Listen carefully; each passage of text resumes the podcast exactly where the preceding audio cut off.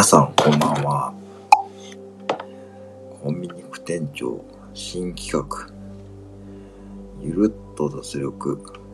浅いニュースの時間がやってまいりました。皆さん、本日も番組を聞いていただきありがとうございます。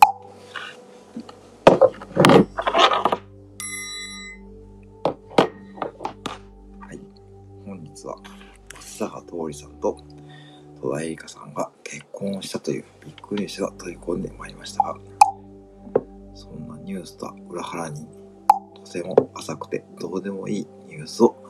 お伝えしてまいります。では、まず一つ目のニュースです。本日の高優さんのライブで、またまたとてもとんでもないことが発覚いたしました。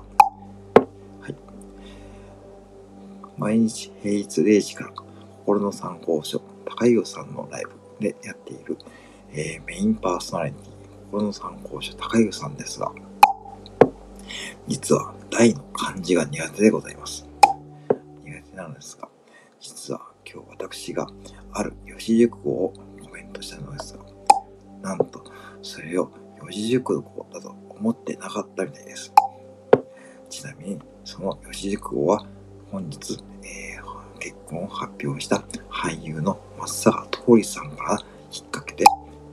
大倍通りという風にコメントをしたのですが、まずその大倍通りを読めなかったようでして、次に大倍通りと読んだのはいいのですが、その次に本当に四字熟語と理解しなくて、そのままコメントをスルーされそうになったので、仕方なく私が大倍通りの意味をコメントいたしました。そしてその意味というのがですね、皆様もこれ一つ勉強になると思うので、本日喋らさせていただきます。はい。大倍通りというのはですね、それぞれの花がそれぞれ意味があるという意味でございます。なので、皆さん、スタイフで配信されている方々はですね、皆さんそれぞれ意味があると、そういうふうに持っていきたかったのですが、それと裏腹にですね、まあ、ほぼほぼほぼ予想通りというかですね、そのね高井さんがそのスルーしかけたので、私がとっさに意味をですね、コメントしてしまいました。はい、次、二つ目です。本日、私のライブに参加された、えー心の参考書高優さんが、実は結婚願望が少しあるようです。はい。というのはですね、実は、えー本日のライブでですね、私の、えーライブに参加してもらったですね、電脳配者ヨッキーさんがですね、その流れを作っていただいたのですが、はい。で、途中からですね、なんだかですね、男性同士の禁断の愛みたいなことになってきました。もちろんですね、私はそのライブのパーソナリティでしたので、そのコメントを拾わなければダメです。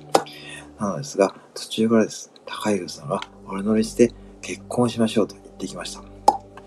はい、それは誰ですかというふうに聞いたらですね、ね私と、えー本人と、要は私と結婚しようというようなコメントをしてきました。もちろん、それに対して私が反応をしたのですが、そのタイミングで、なんと、ミカさんがグッドタイミングで入室してくださいました。ミカさんには大変感謝しているとともに、高井さんとの結婚は絶対にありえません。なので、これに関してはですね、全くのフェイクニュースでありますので、皆様もご注意してお聞きくださるようにお願いいたします。はい、本日のニュース2つお伝えしました。